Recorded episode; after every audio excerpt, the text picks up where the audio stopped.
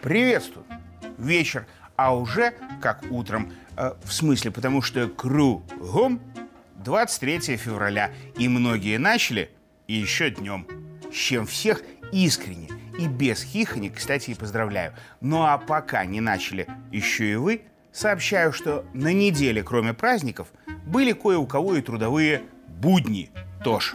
А значит и новости, и даже аналитика слегка – Хотя, конечно, самая большая и с легкостью воспринимаемая новость для большинства еще только будет на следующей неделе, когда неизменно, как из года в год, наступит таки время сказать всех известий эм, все как обычно, но и весна началась. И вот только пока она нет, я, Лавров, предлагаю таки да обсудить у нас с вами тут, в нашей традиционной международной рубрике «Лавров за гранью», что же в самом конце зимы на самом деле случалось у них там.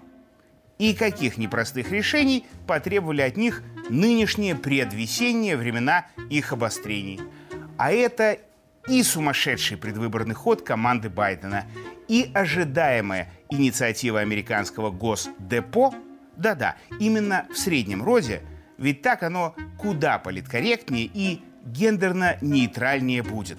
И удивительно несвоевременная заявка на победу от Урсулы фон дер Эл.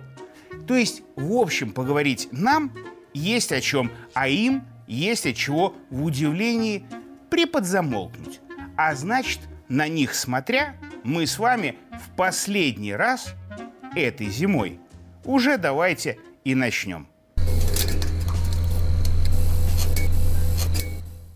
А начнем мы с того, что продолжим освещать самую темную и мрачную и яркую в одно и то же время нынешнюю предвыборную кампанию.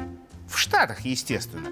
А то в других странах они ж другие, понимать надо. А вот штатовская, даром что заокеанская, всему миру еще боком выйти может. И вот потому-то за ней и нужно со скрупулезностью докторов наблюдать. Ну а еще и потому, что там, что ни день, то новости.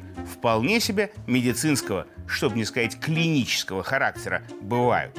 Взять хотя бы эту неделю, когда сначала мир удивила одна республиканка, Ники Хейли, когда сказала, что только она и сможет побороться за место в Белом доме со всей демократической партией.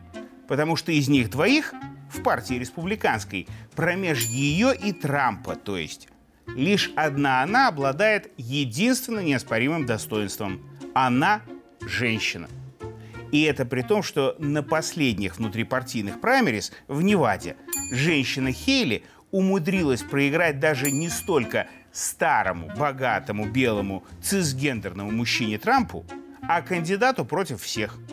Так вот, Ники посчитала этот проигрыш пустой урне несущественным – и заявила, что продолжит бороться сначала с «против всех», потом с Трампом, а потом и с Камалой Харрис и Мишель Обамой. Видно, полагая, что главное достоинство их всехнего будущего президента – это его, вернее, ее пол. А потом от вопросов пола в США перешли к крыше. Какая у Байдена, как считает уже большинство даже там, уже потекла. И вот его предвыборный штаб решил найти проблеме босса элегантное решение. И, как написала их пресса, теперь штаб будет доказывать, что Трамп не только белый, цисгендерный и, о ужас, мужчина, а то по всем этим пунктам виновен и Байден, а демократические СМИ будут писать, что Трамп, в отличие от Байдена, полностью невменяем. Как говорится, осталось только это отличие – в Трампе отыскать. Ну а пока демократы безумно заняты поисками признаков безумия у Трампа, демократический глава Госдепа Блинкен решил порешать куда более лучшие вопросы и довел письмом до сведения подчиненных, что отныне им не следует использовать такие провокационные формулировки, как «дамы и господа», «мать и отец», «сын и дочь», а заодно уж «муж и жена», так что американская дипломатия отныне полное оно. В смысле, теперь и официально. Позитивненького среднего рода. И вот пока в Штатах решили одну свою проблему, пусть и таким образом, в Евросоюзе, похоже, решили, что у них-то, слава Байдену, проблем нет. Ни с энергетикой нет, ни с финансами, ни с фермерами, рабочими, дорожниками и понаехавшими там. Ну не место для жизни, а райский сад. Был. По крайней мере, такой вывод можно было сделать на все той же этой неделе, потому что еврочедуши на ней отметились только двумя новеллами. Приняли юбилейный 13-й пакет санкций и сразу же вложили его в предыдущий пакет с пакетами и радостно прослушали заявление своей женщины-вождицы Урсулы фон дер Эл, которая сказала, что таки готова уйти на второй срок. То есть предположила, что в свой срок первый она на посту все и изо всех сил уже сделала правильно. И если бы безумие надо было найти у нее, а не у Трампа, то западным СМИ справиться с такой задачей после этих слов было бы, кажется, куда легче. Впрочем, как оказалось, беда не пришла к лишенной проблем Европе одна. И вместе с Урсулой и кризисом Евроцентра обострились еще и периферии. Так, в Эстонии, чьи власти под предводительством одной Каи решили вырыть себе яму, в смысле нарыть цепь бункеров на границе с Россией, у народа в этих самых ямах перезрел вопрос. А в мирные годы что с закопанным в землю добром делать? На что их военные предложили хранить на секретных объектах варенье и картошку. Ну, чтобы объекты гнили в земле не совсем зря. Вот и в Литве к вопросу пограничного добрососедства подошли не то чтобы адекватно. И дело даже не в закрытии части погранпереходов. К этому все шло. Ну, не могло нравиться литовским властям, что их граждане могут так легко ездить к нам и своими глазами смотреть, как у нас тут все плохо. Так еще и на тамошнем телевидении известный в узких кругах комментатор Романаускас взял и назвал всех белорусов биомассой. Впрочем, в том же интервью он также сказал, что белорусов вообще нет – и вот как два этих взаимоисключающих параграфа в одной голове уживаются, вопрос другой. Вероятно, там, кроме пустой ненависти, ничего больше и нет вовсе.